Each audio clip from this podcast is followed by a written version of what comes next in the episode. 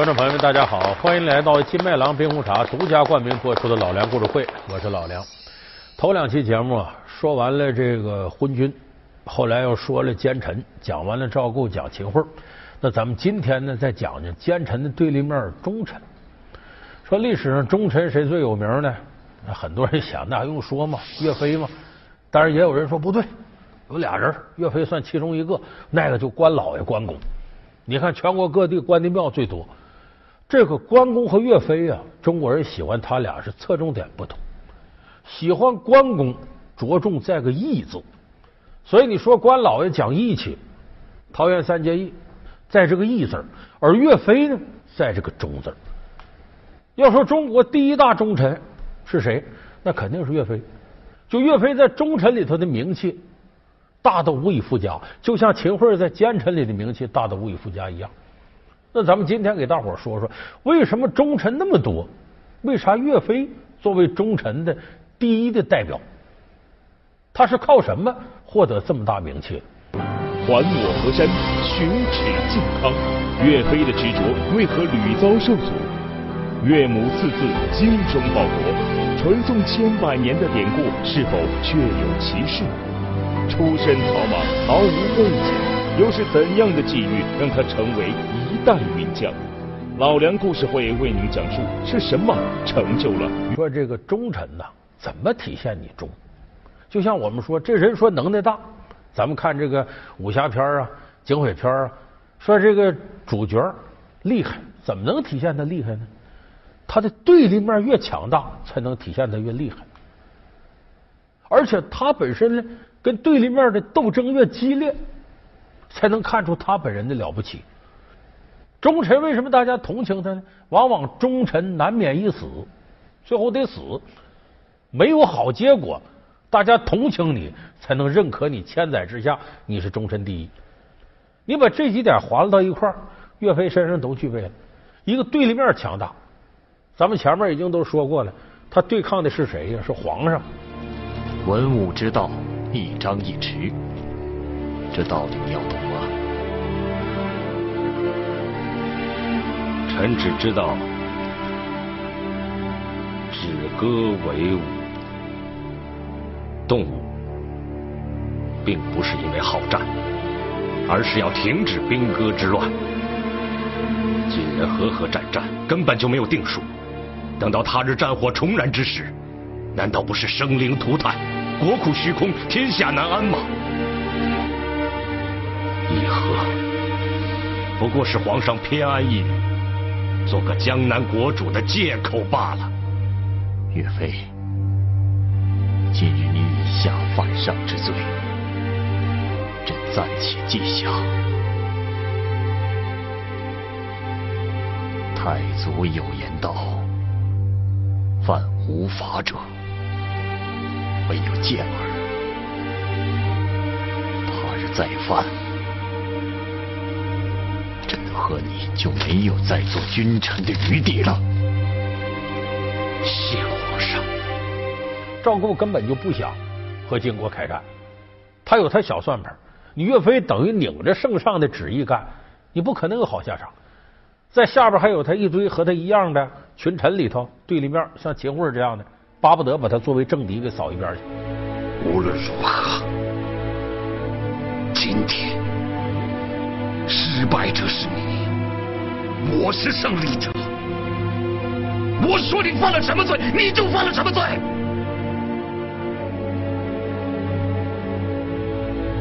大宋史册由我秦桧来写，而你岳飞只是我秦桧眼中的一颗棋子。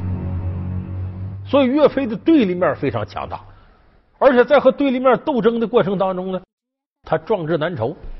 最后屈死在风波亭，就获得了比较高的同情分。我们说生活当中的英雄，最后能真正称之为英雄、为大家所纪念、怀念的，往往是最后死了的，或者下场很悲惨的。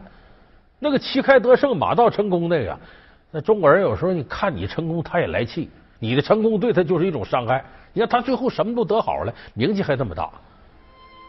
要是你最后吃亏了，你牺牲了。大伙往往愿意更加追忆你，因为人都是有同情心的。所以就是第一，你的对立面强大；第二，你还是悲剧结果。所以越是这样，这个英雄越被人称颂。所以岳飞就完全符合这个。再加上从历史角度来看呢，岳飞呢文武双全，他留下两首诗词，到现在为止说这两首诗词是不是他写的都有争议。但是这两首诗词呢，却和岳飞的心境非常吻合。头一个咱们说壮志难酬，雄心壮志，这咱们都知道。怒发冲冠凭栏处，潇潇雨歇太望眼。仰天长啸，壮怀激烈。三十功名尘与土，八千里路云和月。莫等闲，白了少年头，空悲切。靖康耻犹未雪，臣子恨何时灭？驾长车，踏破贺兰山缺。壮志饥餐胡虏肉，笑谈渴饮匈奴血。最后是待从头收拾旧河山，朝天阙。最终自己的理想，可我们知道他没实现，所以这阙《满江红》往这一放，千载之下人纪念岳飞。你看当初这个志向，一心的为这国家，最后这样。还有第二首呢，反映他当时啊，朝政之下受压抑、苦闷心情的。这个咱们很多朋友不知道，叫小重山。他下阙呢写的他内心那种苦闷，叫“白首望功名，旧山松竹老，祖归城。欲将心事付遥征，知音少，弦断有谁听？”你看这个内心心情很复杂，就没有人理解我苦闷的心情啊。啊，我其实并不希望得到功名，我只希望把自己理想实现，但偏偏有那么多困难。所以这两个阙词的存在呢，把岳飞当时这种状况给凿实了。所以千载之下，人一想岳飞这个壮志难酬、凛然大义的英雄形象，在任何人心里都很容易塑造起来。所以这是岳飞为什么名气那么大的最重要原因。再有一点呢，咱们分析岳飞呢，他身上有很多传奇色彩。这些传奇色彩呢，往往是后人给抚慰的。咱们先说岳飞和秦桧这关系，这传说里头什么都有。说岳飞呢，中国古代大人物啊，往往都有来头。说你是什么什么转世？说岳飞是什么转世呢？是佛祖头顶那个金翅大鹏鸟转世。说这金翅大鹏鸟是谁呢？看过《西游记》的朋友知道，狮驼国狮子白象大鹏鸟。那个大鹏鸟是《西游记》里头为数不多的这个妖怪，能耐不比孙悟空差的。你看孙悟空一个跟头十万八千里，这妖怪一扇翅膀五万四千里，两扇翅膀追着孙悟空，孙悟空跑不了。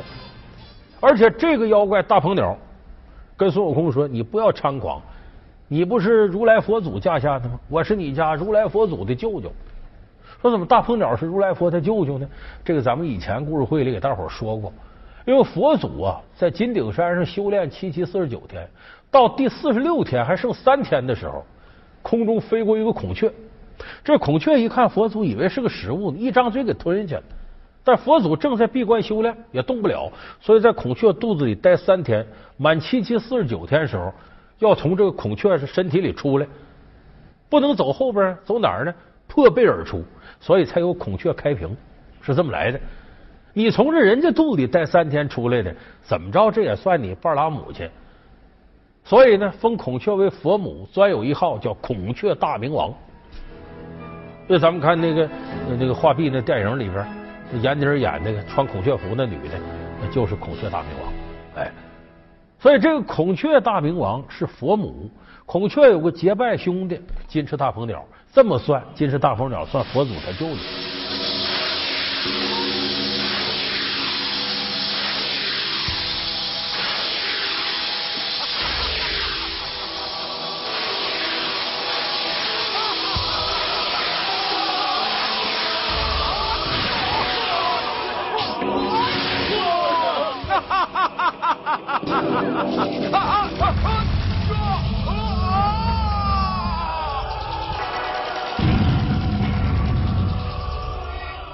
然后金翅大鹏鸟给如来佛干什么护法？说白了就当保安，就是如来佛讲经啊，各路神仙、妖魔鬼怪都来听来听佛祖讲经。现场这秩序，哎，这大鹏鸟就负责维持秩序。你对号入座啊，你别嗑瓜子了，你怎么着？他管这个，就保安。说这跟岳飞有什么关系呢？哎，有一回如来佛祖讲经，讲的过程当中呢，房梁上呢有个鸽子，一个母鸽子。也成精了，在那听经，听着听着呢，出事了。说这济公在外边办事回来，来听经了，一看底下没他座了，说我上哪儿坐着听经？房梁上不错呀，垫不丁腰就上来了。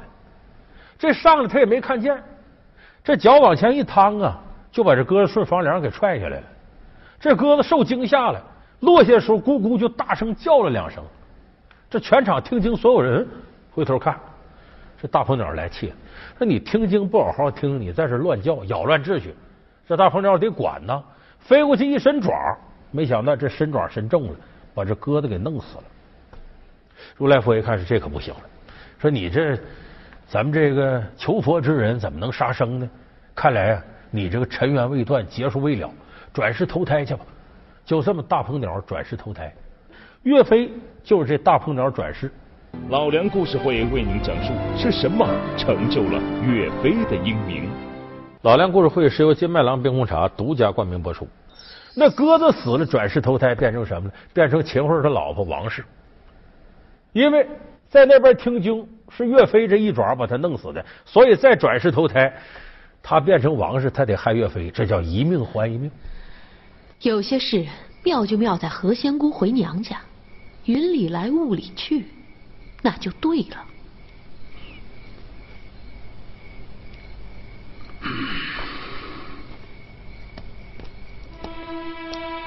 我看岳飞这案子交给你办最好。这事儿要是交在我手上，不但你们有福了，连岳飞也跟着有福了。还查什么查，审什么审，一切都是莫须有，莫须有之时。莫须有之罪，莫须有之刑，莫须有之忧啊！所以你听中国这说书人呢，挺能扯，把这编的挺圆乎。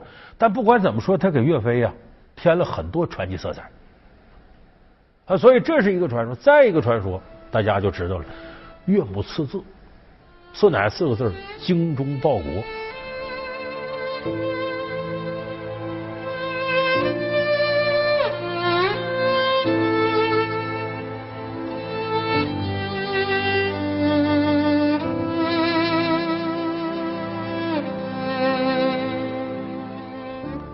说赐这个字有没有这事儿呢？和大伙说实在的，一直到大清乾隆年间，杭州有个文人叫钱彩，写了一本书叫《京中说岳》。这书里边他才提岳母赐字，岳飞他母亲呢姓姚，姚夫人说给他赐“精忠报国”四个字。为什么我说这事不可能呢？一个是岳飞他母亲是个普通农村妇女，能写自己名就算有文化了。他不认字儿，他怎么来赐字？再一个。刺字他可不是一般人能干的，先得是把这模子搁毛笔写好了，然后再搁针刺好了，再上墨，再把那血什么去掉了。咱现在有纹身的朋友玩真纹身知道，那得专门有纹身师傅。那一个农村妇女要干这活我估计那等于给岳飞做一次不成功的外科手术，那都得造成大面积皮肤溃烂，就不可能的事儿。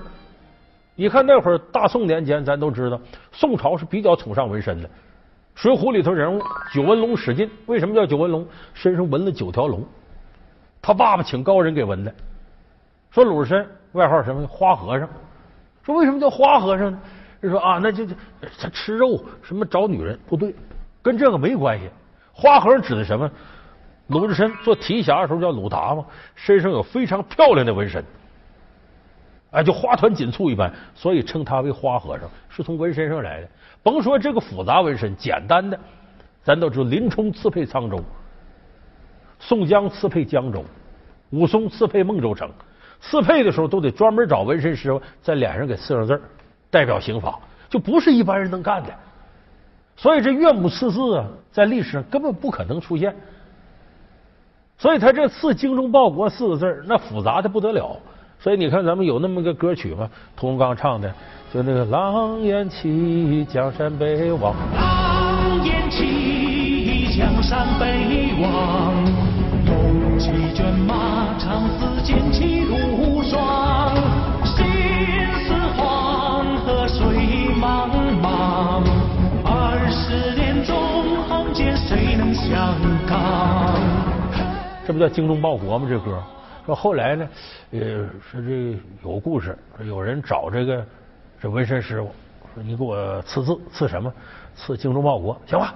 你躺下，你消毒刺，一刺一天疼都不行了，怎么还没刺完啊？我已经刺到马蹄南去人北望了，快到头了。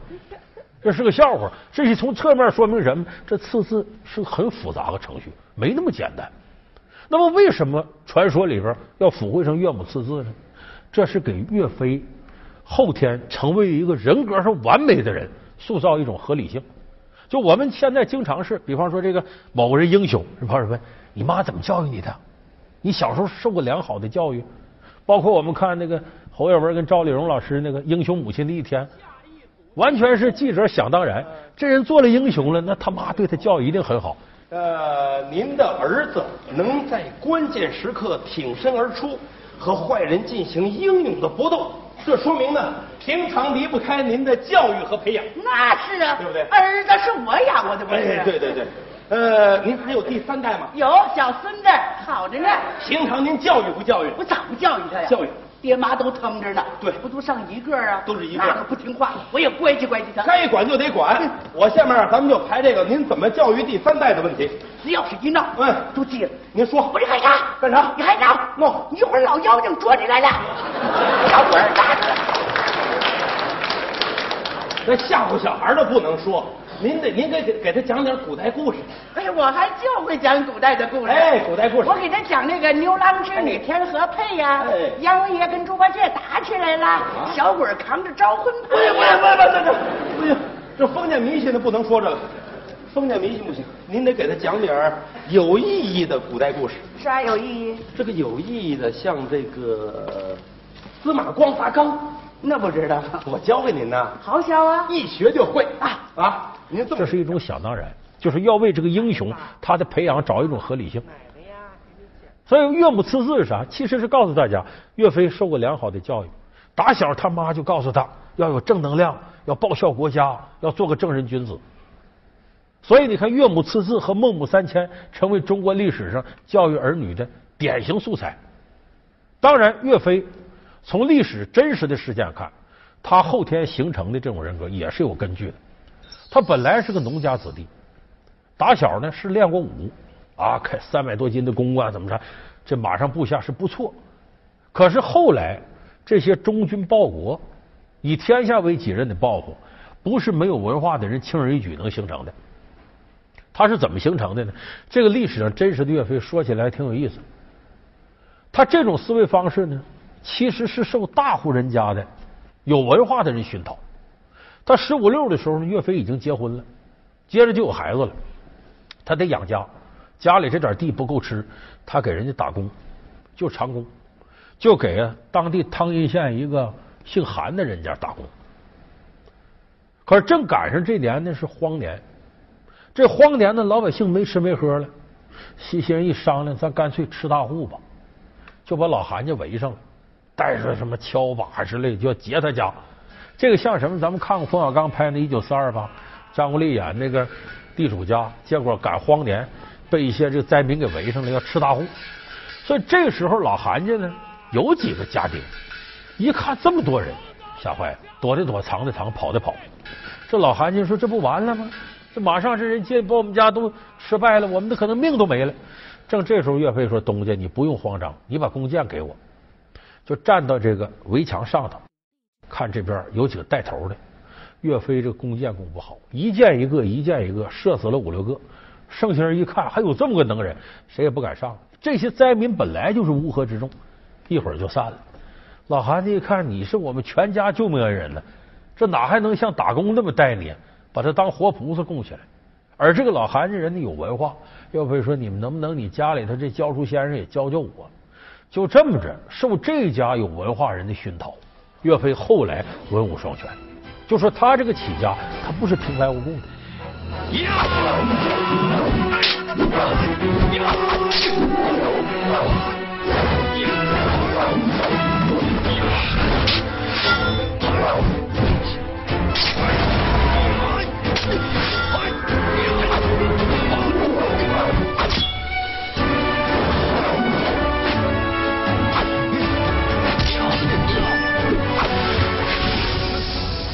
岳飞他的成长经历呢，比我们想象中的要复杂。他经历了很多奋斗，尤其是后来呢，他在军队当中成长。岳飞靠什么成长起来呢？他有属于他自己的敏锐判断力，而这种判断力呢，使他不断的跳槽，他最后才脱颖而出。一开始岳飞是跟着谁干呢？是河北大元帅帐下有个前军统制叫刘浩，跟着他打仗。岳飞就带着五百多人，等于是个小头目。可是自己带兵打仗呢，很勇敢，接连打胜仗。但问题是，这个刘浩整个军队，所谓实力太差了，最后和金兵在斗的过程当中都快全军覆没了，力量太小，所以没办法呢。岳飞呢，只能脱离他这儿呢，我另攀高枝吧。攀到哪儿了呢？就是刘浩的上司，就河北大元帅府的副统帅宗泽，这也是历史名将。宗泽很喜欢岳飞，说这个人骁勇善战，但有个问题，野路子，不正规，也不讲排兵布阵。宗泽是诚心想提拔他。有一天把岳飞叫到跟前来，说：“彭举啊，我呀觉得你很有发展前途，我这儿呢有兵书战策。”你也识字有文化啊，你拿去看看。岳飞从心底瞧不起这个，这玩意儿纸上谈兵，两军作战出奇制胜，哎，实则虚之，虚则实之，让对方摸不着路才对。这岳飞这人就直性，拿过之后翻两下子，往这一放。元帅啊，我认为这都没用，还是我自己那套管用。把这宗泽给气的。你想人元帅好心好意栽培你，你最起码也拿过来。元帅，我回去一定认真研读，改天向您汇报心得，跟您交心。回去看不看不在你吗？岳飞没这个城府，直接就说了，把宗泽气的。看来你还得磨练磨练。你走吧，我给你再派到河北前线打仗去。就等于又从宗泽这跳回到合肥，跟着谁呢？王彦带的八字军，能有七八千人。岳飞领着五六百人，兵合一处，将打一家，跟金兵打仗。结果当时金兵势大呢，王彦这八军说：“咱打不了人家，撤吧。”岳飞急了，当面就指着：“你说你，你这懦夫，你这么多人，你害怕？我五百人，你看我去打。”岳飞真就带人过去打，结果杀死金国的一个将领，又生擒了一员大将，旗开得胜回来了。再见王爷，王爷没脸见他了。你自己这么多人不敢打，人家五六百人敢打。你想想，这王爷能不恨他吗？你在众人面前羞臊于我。岳飞一看，得了吧，我呀，在你这也待不下去了，我又回到宗泽这。宗泽对他是真不错，就一看，这小子啊，虽然是野路子，可是屡屡的获胜，宗泽就很愿意接纳他。可是岳飞这样的人呢，由于他自己太有主见了，固定不肯久为人下。时间长了，他一定得自个儿说了算。所以岳飞在这个过程当中折腾来折腾去，他能成大事，是在于自己做主，建立了一支人称汉山义、汉岳家军南的岳家军。而岳家军在中国军事史上，它具有着非常特殊的地位，因为这支部队无论从作战训练还是后勤补给这方面，都给后世的军队留下了很多可以借鉴成功的地方。咱们下期节目就给大家重点说说这个岳家军。岳家将是岳家军的核心竞争力。